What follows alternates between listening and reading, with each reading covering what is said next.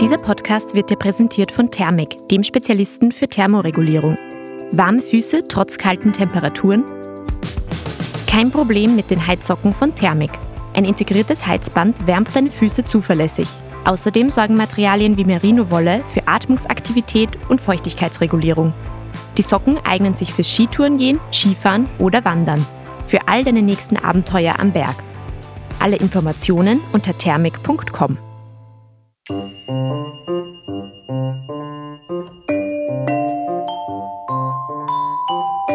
Spanien standen sie auch schon an der Küste rum, keine Ahnung, 30 Busse in einer Bucht. Wie würdet ihr sagen, geht Nachhaltigkeit, Umweltbewusstsein mit Vanlife zusammen? Ist das nicht ein totaler Gegensatz? Ich finde überhaupt nicht.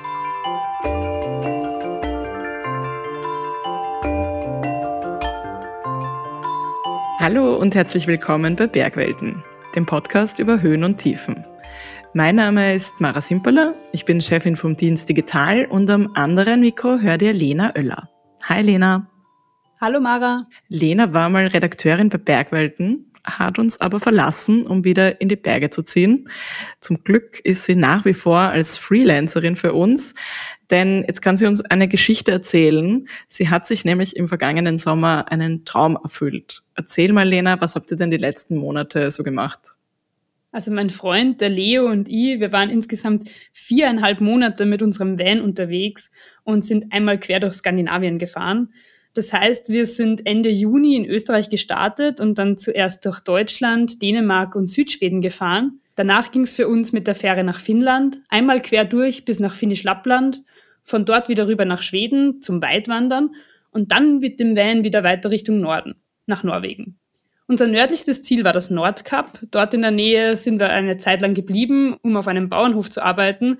Und danach ging es für uns die gesamte norwegische Küste entlang zurück nach Hause. Wow, das klingt alles mega idyllisch, aber ich weiß von dir, du hast vor dem Losfahren auch ein bisschen ein schlechtes Gewissen gehabt, oder? Ja, ehrlich gesagt schon. Also in den letzten Jahren habe ich mich halt immer mehr mit Klimaschutz beschäftigt und auch mein Reiseverhalten stark hinterfragt. Und ich versuche mittlerweile so gut wie es geht, private, berufliche Reisen in Österreich, aber auch im Ausland mit den öffentlichen zu organisieren. Zu Hause habe ich kein eigenes Auto. Dank Homeoffice muss ich auch gar nicht so mobil sein und kann im Alltag zumindest alles zu Fuß oder mit dem Rad erledigen. Die lange Reise im T4 ist aber jetzt natürlich ein Manko auf meiner Umweltfreundlichkeitsliste und natürlich frage ich mich jetzt schon immer wieder selber, wie mein eigener Anspruch an ein umweltbewussteres Leben und das Reisen im Van, wie das jetzt zusammengeht. Fakt ist aber, ich möchte die letzten viereinhalb Monate nicht missen. Und damit bist du auch nicht allein. Also das Vanlife, das zeitweise Leben im eigenen Campingbus boomt seit ein paar Jahren total.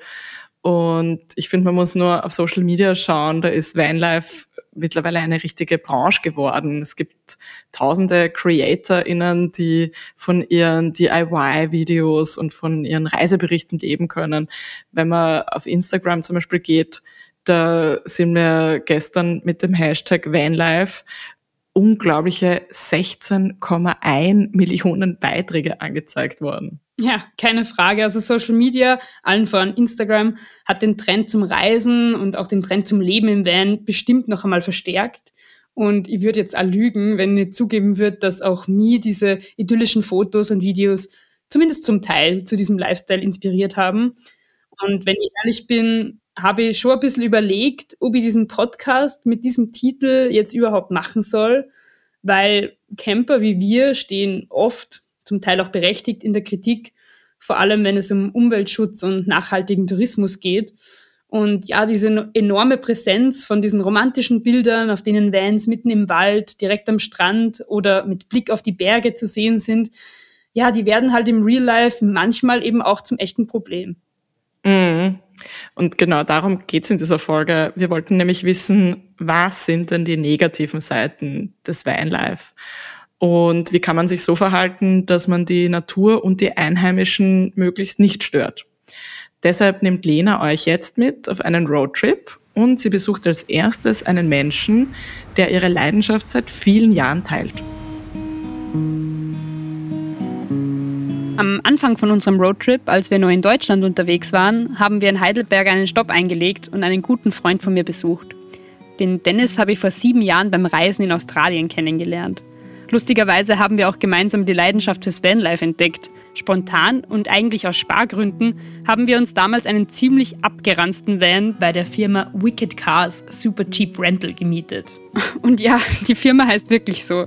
Am Ende sind wir mit einem Graffiti besprühten Van ohne Klimaanlage und ohne funktionierendes Radio für drei Wochen durch den Nordosten Australiens gereist. Bequem war es nicht, aber vom Vanlife abgeschreckt hat es uns auch nicht, eher im Gegenteil. Vor ein paar Jahren haben wir uns halt gemeinsam einen Van gemietet, noch in Australien. Und ja, mittlerweile haben wir selber Vans und sind unterwegs. Jetzt fahrt ihr nach Schweden, wir im August dann auch zwei Wochen und dann nochmal zwei Wochen nach Frankreich. Hat schon was, schon sehr geil. Dennis und ich haben uns dann länger darüber unterhalten, was wir dann beide an diesem Lifestyle so schätzen. Und ein Punkt, der hat sich schnell rauskristallisiert. War diese Flexibilität und Freiheit, dass du ja nicht unbedingt auf dem Campingplatz angewiesen bist und auch mal überstehen kannst. Musst keinen Booking.com oder sowas mieten, sondern schön auf dem Zeltplatz, Campingplatz. Dennis meint außerdem, dass viele Leute in unserem Alter in der Stadt leben und am Wochenende eben mal schnell raus in die Natur möchten. Und ja, auch ich habe das beobachtet, vor allem in der Outdoor-Community ist das definitiv der Fall. Das eine Wochenende zum Bergsteigen, dann mal zum Klettern oder in den Bikepark und im Sommer dann zum Surfen ans Meer. So ein fertig eingerichteter Van, wo man nur schnell Essen und Kleidung einpacken muss, ist eben die optimale Basis für diesen Lifestyle.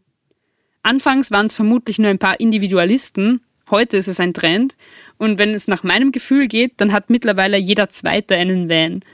Dennis meint aber, dass wir uns halt auch in einer totalen Van-Life-Bubble bewegen, im echten Leben sowie auf Social Media. Wenn du selber dann Van hast zum Beispiel, äh, ist auch mit anderen Sachen so, dann fällt dir das öfter auf, dass mhm. andere Vans unterwegs sind. Oder keine Ahnung, jemand kauft sich ein Auto und auf einmal siehst du überall dieses Auto, was dir vorher nie aufgefallen ist. Und weil ich es nicht bei dem Gefühl belassen wollte, habe ich mir die Zahlen dazu angeschaut und die bestätigen Dennis Einschätzung. Tatsächlich machen Wohnmobile und Campervans nämlich nur 1,6 Prozent aller insgesamt zugelassenen Kraftfahrzeuge in Österreich aus. Und in Deutschland sind es 1,4 Prozent. Dass gefühlt jeder Zweite einen hat, ist also übertrieben, aber die neu zugelassenen Wohnmobile sind in den letzten Jahren stark gestiegen. Laut Statistik Austria wurden 2021 viermal so viele Wohnmobile in Österreich angemeldet als noch 2015. Und in Deutschland hat sich die Anzahl der Neuzulassungen im selben Zeitraum laut dem Statistischen Bundesamt immerhin verdoppelt. Apropos Auto kaufen. Ich wollte von Dennis nur wissen, warum er sich denn für sein Campermodell, einen VW T5, entschieden hat. Und das hat anscheinend ganz praktische Gründe. Er verwendet den Kleintransporter nämlich auch für berufliche Zwecke, wenn er als Projektmanager im Bereich erneuerbare Energien unterwegs ist. Ist auch ein Alltagsauto, muss man ganz klar sagen. Da, ja, deswegen auch, sagen wir nur ein T5 und kein Sprinter, dass du auch wirklich zur Arbeit fahren kannst. Ähm, war auch schon auf Baustelle damit und habe dort übernachtet. Auch für meinen Freund Leo und mich ist der Van Reise- und Alltagsauto zugleich. Und so eine Doppelnutzung ist auf jeden Fall schon mal gut fürs Klimakonto. Trotzdem dürfen wir nicht darüber hinwegsehen, dass laut dem Verkehrsclub Österreich Reisen mit dem Auto 32 Prozent der gesamten Emissionen im Tourismussektor ausmachen. Nur der Flieger schneidet mit 40 Prozent noch schlechter ab. Deshalb frage ich mich, ist dieses Lebenskonzept mit regelmäßigen Roadtrips und Camping in Anbetracht der Klimakrise überhaupt noch zeitgemäß? Und was wäre für uns persönlich jetzt die Alternative? Während unseres Roadtrips sind diese Themen immer wieder hochgekommen.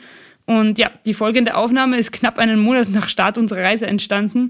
Da sitzen der Leo und ich im Wald, schauen auf unserem Camper, der vor uns am See steht und versuchen irgendwie unsere Gedanken zu ordnen. Was ja am meisten kritisiert wird, wenn man mit einem Van unterwegs ist, ist ja eigentlich der Verbrauch. Also eigentlich der, der CO2-Ausstoß und andere Treibhausgase, die man ausstoßt, wenn man eben mit einem Auto unterwegs ist. Und das wollen wir ja gar nicht schönreden, denn klar, wenn man mit einem Van herumreist, das ist nicht gut fürs Klima, das ist uns beiden auch durchaus bewusst. Was, was ich aber schon betonen möchte, ähm, wir reisen eigentlich mit einem relativ kleinen Auto. Also konkret, das ist ein T4, das ist ein Kleintransporter. der im Vergleich zu, zu anderen Autos oder zu anderen Reisemobile eigentlich ziemlich wenig Verbrauch hat. Also das Auto hat 6 Liter ähm, pro 100 Kilometer Verbrauch und das ist ein Verbrauch, das zum Beispiel mein altes Auto, ähm, was ein normaler PKW ist, auch ungefähr gehabt hat. Vor zwei Jahren waren wir heute halt noch mit dem Auto und mit dem Zelt unterwegs und haben da eigentlich gleich viel verbraucht, wie wir jetzt mit dem Camper brauchen. Also nur weil man mit einem Van unterwegs ist, heißt das nicht, dass man automatisch ähm, umweltschädlicher unterwegs ist, als wenn man mit einem normalen Auto herumfährt. Unser Traum ist es ja eben nach Skandinavien zu reisen und ganz Skandinavien anzuschauen. Und das ist von mir aus gesehen eigentlich die beste Möglichkeit, in relativ kurzer Zeit eben so viel zu sehen. Reisen ist halt nie klimaneutral, das muss man auch sagen. Man kann jetzt natürlich die Alternativen durchgehen. Also Fliegen, da sind wir uns alle einig, ist definitiv schlechter fürs Klima. Man kennt die ganze Reise auch mit die Öffis machen. Also ja, mit Zug und Bus, das wäre schon möglich, aber da kommt man halt nie eigentlich dahin, wo wir jetzt sind. Man kommt halt mehr in die gut vernetzten Gegenden. Also spätestens im Norden, in Lappland zum Beispiel, wird es dann halt schon schwieriger. Man ist automatisch auch viel langsamer unterwegs einfach und man braucht schon mehr Zeit, um das alles irgendwie zu sehen. Also wir haben jetzt äh, eh vier Monate Zeit. Wenn man jetzt die vier Monate hernimmt und mit dem Radl unterwegs ist, hat man natürlich ähm, viel weniger Möglichkeiten, so viel anzuschauen. Genau, also mit dem Radl herumfahren wäre ja auch noch eine Möglichkeit. Das machen ja mittlerweile sehr viele Leute. Ähm, ich habe da ähm, vollen Respekt davor, weil das ist echt nochmal ein ganz anderes Commitment, wenn man das ganze Campingzeug und so mit dem Radl mitnimmt. Ähm, ich würde es jetzt auch gar nicht ausschließen, mal selber eine längere Radlreise zu machen. Aber ich glaube jetzt für Skandinavien im Herbst, ähm, ja, das ist, da ist halt dann der Van schon das geeignetste Mittel. Und was wir uns halt äh, so ein bisschen überlegt haben, ist, dass man einfach ein paar Sachen reduziert oder sich irgendwelche Prinzipien aufstellt, an denen man sich äh, haltet, damit man eben zu, zumindest ein bisschen umweltbewusster mit dem Van unterwegs ist. Wir haben uns zum Beispiel recht schnell darauf geeinigt, während unseres Roadtrips freiwillig das Tempo zu reduzieren. 100 km/h auf der Autobahn sind für uns vollkommen ausreichend, schonen den Motor und senken den Treibstoffverbrauch und somit auch die Emissionen um bis zu 25 Prozent. Am Heckträger haben wir außerdem unsere Fahrräder dabei, nicht nur praktisch, um morgens frische Weckerl zu holen, sondern auch gut, um unnötige Fahrtwege und Kosten zu sparen. In Städten parken wir eigentlich immer außerhalb und nutzen dann die Fahrradwege in die Innenstadt. Auch um zum Strand oder zum Ausgangspunkt von Wanderungen zu kommen, ist das Radl wirklich super und so sehen wir auch gleich mehr von der Umgebung. Unser dritter Punkt, möglichst regional einkaufen und so auch der Region, in der wir uns befinden, etwas zurückgeben. In Deutschland haben wir zum Beispiel Gemüse, Obst und Eier fast immer an der Straße direkt vom Bauernhof kaufen können. Das ist mit dem Van eigentlich immer möglich, auch wenn man keine Campingplätze oder touristische Infrastruktur nutzt, also beim Freistehen oder beim sogenannten Wildcampen. Aber das ist sowieso noch einmal ein ganz eigenes Thema, über das wir nach einer kurzen Werbeunterbrechung sprechen. Wenn dir unser Podcast gefällt, haben wir einen weiteren Hörtipp für dich. A Story Beyond Sports, ein Podcast von Helm- und Brillenhersteller Alpina. In den einzelnen Folgen erzählen Sportlerinnen und Sportler von ihren Rückschlägen, aber vor allem auch davon, wie sie Schwierigkeiten überwunden haben und über sich selbst hinausgewachsen sind. Hör diese Folge noch zu Ende und klick dann rüber zu A Story Beyond Sports. Den Alpina Podcast findest du überall, wo es Podcasts gibt.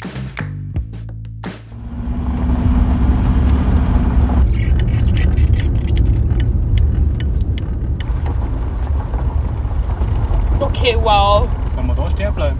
Boah. Ja, ist voll perfekt. Cool. Direkt am See, ganz alleine, inmitten der Natur, da wird man heute Nacht unglaublich gerne bleiben und dürfen das zu unserer Freude auch. In Schweden ist Wildcampen nämlich tatsächlich legal möglich, wenn auch etwas eingeschränkter als allgemein bekannt. Das sogenannte Jedermannsrecht sichert mittels verschiedener Gesetze jeder und jedem den freien Zugang zur Natur. Darunter fällt nicht nur das Betreten, sondern auch das Übernachten. Letzteres wird aber oft falsch interpretiert. Ja, Zelten ist in der Regel kein Problem, außer an Orten, wo es ausdrücklich verboten ist, das Übernachten in einem Fahrzeug ist aber ein anderes Thema. Mit dem Van irgendwo mitten in den Wald fahren und dort stehen zu bleiben, ist meistens nicht okay. Wer mit dem Van reist, muss sich je nach Land an bestimmte Regeln halten. In Schweden zum Beispiel gilt das Jedermannsrecht nur für ausgeschilderte Park- und Picknickplätze, so wie dieser Platz, wo der Leo und ich gerade stehen. In Finnland besagt die Regel, dass man einen Mindestabstand von 200 Metern zu den nächsten Privathäusern einhalten muss. Und in Norwegen kommt es eher darauf an, wo genau man gerade unterwegs ist. Nach viereinhalb Monaten können wir aber jedenfalls sagen, dass das mit dem Freistehen einfacher war als gedacht. Du Leo, ich habe da jetzt gerade unser Notizbuch in der Hand. Ja, cool. Also unsere Statistik der Reise sozusagen, oder? Ja, genau. Äh, wir waren ja 138 Nächte unterwegs, habe ich jetzt nochmal nachgeschaut. Und mhm. was glaubst du, wie oft sind wir da auf einem Campingplatz gewesen? Boah, ich glaube ehrlich gesagt nicht so oft. Es waren neunmal. Ja, das ist schon wenig. ähm, wir waren dann nur elfmal auf so private Stellplätze. Aber ja, insgesamt 20 Nächte von 138 Nächte, das ist schon, schon wenig. Ja. Aber wir haben eigentlich halt mal gut Platz gefunden, oder? Ja, wir waren auch recht viel allein eigentlich. Also wir sind eigentlich selten mit anderen Leuten zusammengestanden. Und das, obwohl wir ja auch in Südschweden und da in die Fjorde von Norwegen unterwegs waren. Also das sind ja schon Gegenden, wo es eigentlich recht touristisch ist. Ich habe mir gar nicht gedacht, dass das so leicht ist, dann eigentlich freizustehen an schöne Orte. Woran glaubst du, liegt es denn, dass wir eigentlich immer wieder gutes Platz gefunden haben? Also ich glaube, in Norwegen liegt es vor allem daran, ähm, dass wir in der Nebensaison da waren. Und sonst, glaube ich, haben wir einfach gute Platz gefunden, weil wir ja, einen guten Entdeckergeist haben und an so einem guten Bauchgefühl kommt halt keine App zu. Wir haben auch beide den Eindruck, dass sich die Camper hier recht rücksichtsvoll verhalten. Man sieht kaum Müll herumliegen, es stinkt nicht und man hat wirklich seine Ruhe. Riesiger Pluspunkt an den nordischen Ländern. An den meisten Park- und Picknickplätzen gibt es auch Mülleimer und ein Klo. Das trägt bestimmt auch dazu bei, dass es überall so sauber ist. Ob jetzt alle Einheimischen immer damit einverstanden sind, dass in ihrer Nachbarschaft gecampt wird, wissen wir nicht. Wir haben aber schon den Eindruck, dass Camper per se gern gesehen sind. Durch die enorme Weite des Landes und die vielen Seen und Küstengebiete verteilen sich die Vans ja auch ganz gut und es ist definitiv nicht überlaufen. Und die Skandinavier sind ja auch selbst leidenschaftliche Camper. So entspannt wie im Norden geht es aber leider nicht überall in Europa zu. In Portugal und in Spanien etwa werden die freistehenden Vans in den letzten Jahren immer öfter als Plage wahrgenommen, wie auch Dennis, mein Kumpel aus Deutschland, beobachtet hat. In Spanien standen sie auch schon an der Küste rum, keine Ahnung, 30 Busse in einer Bucht quasi, aber schon abseits vom Dorf. Ja, wenn sie das sauber halten und alles im Rahmen ist von der Lautstärke her, spricht da für mich nichts dagegen. Wenn sie sich entsprechend daneben benehmen, kann ich mir schon vorstellen, dass es den einen oder anderen Anwohner dann stört. Mhm. Genau letzteres war aber leider der Fall. Vor allem bei beliebten Surferspots haben sie zum Teil ganze Dörfer aus Vans gebildet. Und klar, überwintern im sonnigen Süden, dabei gratis am Strand stehen und mit Gleichgesinnten feiern, das klingt natürlich verlockend. Für die Einheimischen aber war das weniger schön. Laute Partys, Müllberge und Fäkalien überall. An gewissen Orten sind die Konflikte schließlich eskaliert und haben zum Teil sogar in Vandalismus und Schlägereien geendet. 2020 hat man dann in Portugal schließlich den Schlussstrich gezogen. Freistehen ist seither landesweit verboten und in Spanien ist die Gesetzeslage je nach Region unterschiedlich, aber jedenfalls ist es auch strenger als noch vor ein paar Jahren. Ich finde, die Reaktionen der Einheimischen und der Behörden sind durchaus nachvollziehbar. Rücksichtsloses Verhalten kann man halt nicht ewig tolerieren. Und trotzdem finde ich, muss man sich die Hintergründe anschauen. Auf Instagram und in verschiedenen Foren habe ich auch gelesen, dass ein Grund für die Verschmutzungen auch die fehlenden Sanitäranlagen und mangelnde Plätze für Müllentsorgung sind, die man ja gegen Gebühr hätte bereitstellen können, um das Problem anzugehen. Was definitiv schwierig ist an der gesamten Thematik, ist, dass oft alle Camper über einen Kamm geschert werden, auch wenn sie den Camper-Lifestyle verantwortungsvoll leben. Darüber haben wir auch mit Freunden von uns gesprochen, die wir spontan in Nordfriesland treffen konnten. Hoi. Grüß denk. Ich bin die Patricia. Ich bin der Johannes. aus Südtirol und wir sind jetzt knapp vier Monate unterwegs. In Europa. Mal no. Patricia und Johannes sind Mitte 20 und kommen ursprünglich aus dem Südtiroler Finchgau. Aktuell sind sie aber überall zu Hause, also überall da, wo sie ihren Van parken. Eine Wohnung im eigentlichen Sinne haben sie nicht mehr. Dafür haben sie sich einen Fiat Ducato so ausgebaut, dass sie auch langfristig darin leben können. Mit Küche, Bad, Schlaf und Wohnzimmer sozusagen. Für die beiden eine Entscheidung, deren Beweggründe über die Reiselust hinausgeht. Also für mich persönlich ähm, war es so, dass ich zuerst in einem großen Haus mit ganz viel Zeug gewohnt habe, also ganz viel materiellen Zeug. Und ich habe irgendwann gemerkt, dass mir das gar nicht so glücklich macht. Und habe mir auch gedacht, wenn alles viel kleiner war und ich viel weniger Zeug hatte, dann ging es mir halt viel besser. Und plus ähm, ist man auch automatisch mehr in der Natur. Und ja, einfach so das Leben ist viel schöner mit weniger. Also es ist schon auch so drum gegangen, ein bisschen so Ballast auch loszulassen. Ja, ja auf alle Fälle. Würdet ihr sagen, ihr lebt jetzt mehr in Freiheit, also freier als vorher? Ja, definitiv. Also ich finde, wenn man sein Haus überall mitnimmt, dann ist das ein wahnsinniges Gefühl von Freiheit. Ich kann mich irgendwo in die Natur stellen und bin nah seinem daheim. Jetzt boomt ja Vanlife in den letzten Jahren total. Woran liegt das, glaubt ihr? Warum ist das vor allem unter jungen Leuten jetzt wieder so in? Weil Campen vor ein paar Jahren waren das halt Familien mit Kindern, zwei, drei Wochen im Urlaub einmal oder Senioren, die einfach jetzt in Rente sind und ewig Zeit haben und halt gerne ins Warme fahren. Aber so in den letzten fünf Jahren ist es total gestiegen bei jungen Leuten. Worin liegt die Motivation? Ja, ich denke, junge Leute wollen einfach mehr für die Welt sehen und auch das Leben genießen. Und sei schon als junger Erwachsener und nicht erst mit 60. Also nicht arbeiten, warten, also warten, bis man in die Rente kommt und nachher erst die Welt anschauen. Ich denke, deswegen ist es. Und über was wir ja da auch reden, also über was ich mir persönlich auch schon viel Gedanken gemacht habe, wie gehen jetzt diese Lebensmodelle zusammen? Also wir als junge Generation sind ja total von der Klimakrise betroffen und ja, man, man wird ja auch immer wieder damit konfrontiert, okay, wie umweltbewusst bin ich selber, wie nachhaltig ist mein Handeln. Wie würdet ihr sagen, geht Nachhaltigkeit, Umweltbewusstsein mit Vanlife zusammen? Ist das nicht ein totaler Gegensatz? Ich finde überhaupt nicht, weil man erstmals ähm, weniger kauft, weil man weniger Platz hat. Plus ist auch ähm, Wasser begrenzt. Man kann nicht unbegrenzt Wasser äh, auslassen. Logisch kann man wieder Wasser auffüllen, aber man geht schon Sporsommer um, weil es ja fertig werden kann.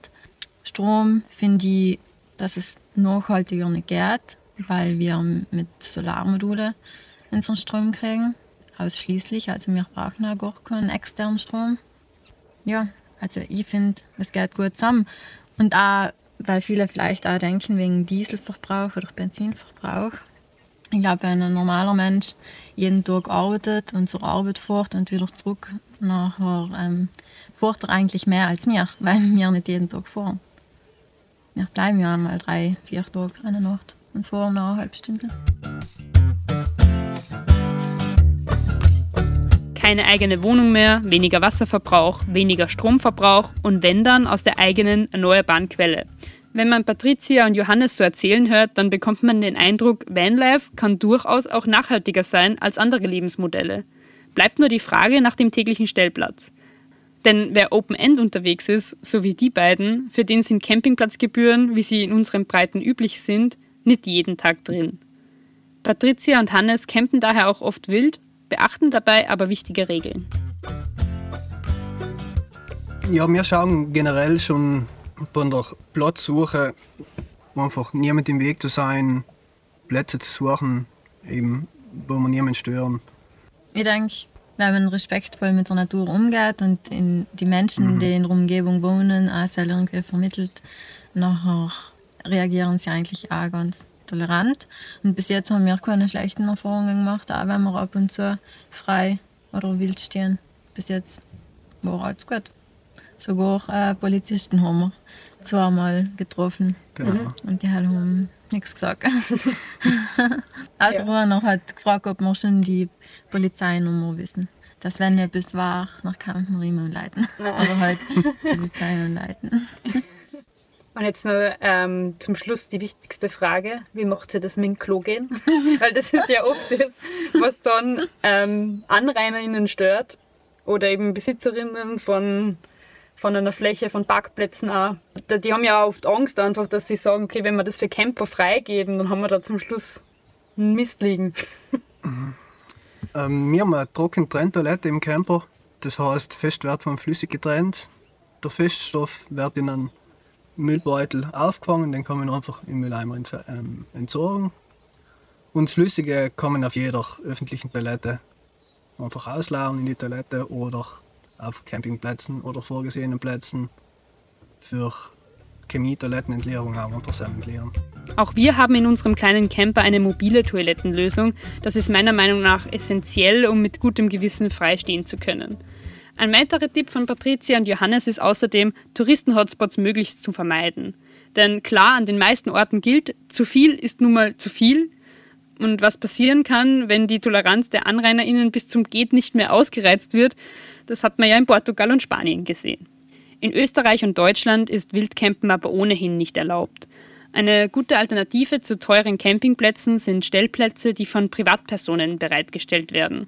Mit Apps wie Roadsurfer Spots, My Cabin, Campspace oder Schau aufs Land findet man wunderschöne Orte, auf denen man ganz legal und kostengünstig übernachten kann. Und durch einen Einkauf im Hofladen kann man so auch die örtliche Landwirtschaft unterstützen und so den Betreibern und auch der Region etwas zurückgeben. Ich glaube, das ist auch ein schöner Gedanke zum Schluss hin, dass, wenn es von beiden Seiten Engagement in diese Richtung gibt, Vanlife durchaus nachhaltiger werden kann, wenn sowohl Camper als auch die Tourismusregionen, Anwohner und Landwirte auf die Entwicklung des Trends reagieren und man so gemeinsam die Umwelt schont.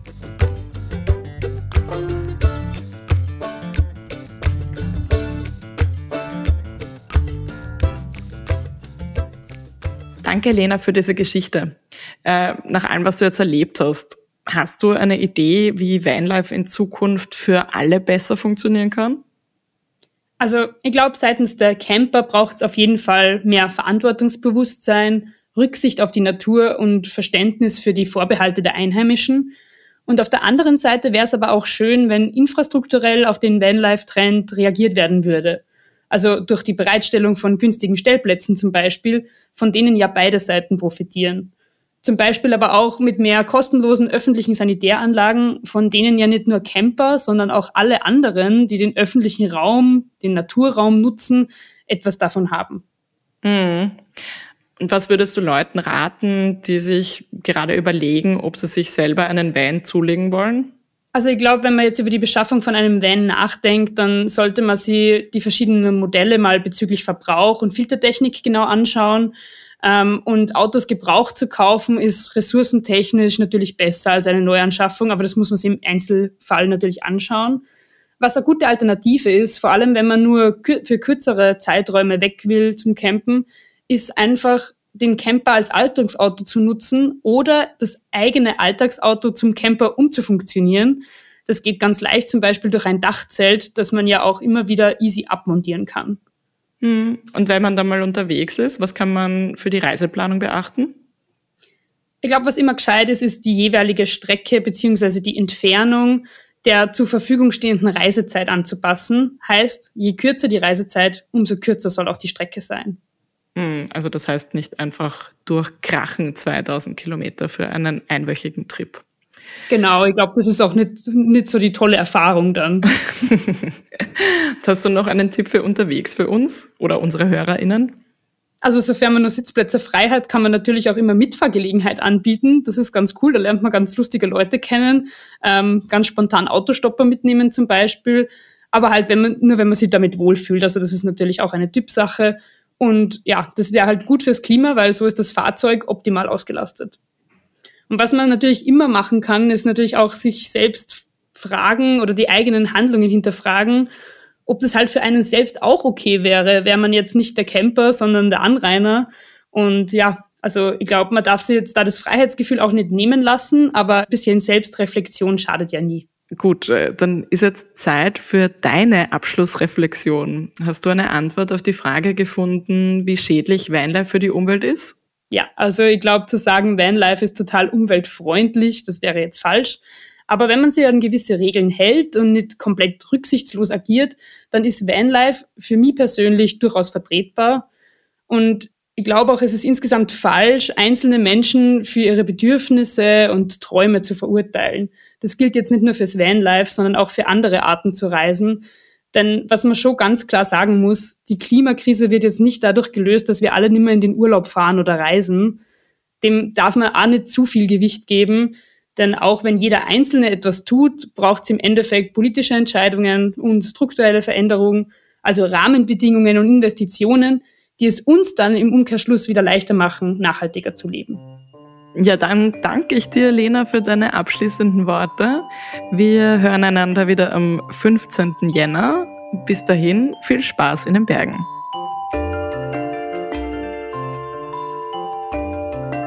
Das war Bergwelten, der Podcast über Höhen und Tiefen. Wenn euch diese Folge gefallen hat, hinterlasst uns doch gerne eine Bewertung oder einen Kommentar auf der Podcast-Plattform eurer Wahl. Und bis die nächste Folge rauskommt, schaut doch gerne auf unseren anderen Kanälen vorbei. Auf bergwelten.com, auf Instagram, Facebook oder auf TikTok. Ihr findet uns dort überall über den Namen Bergwelten. Diese Folge des Bergwelten Podcasts wurde produziert von Lena Oeller.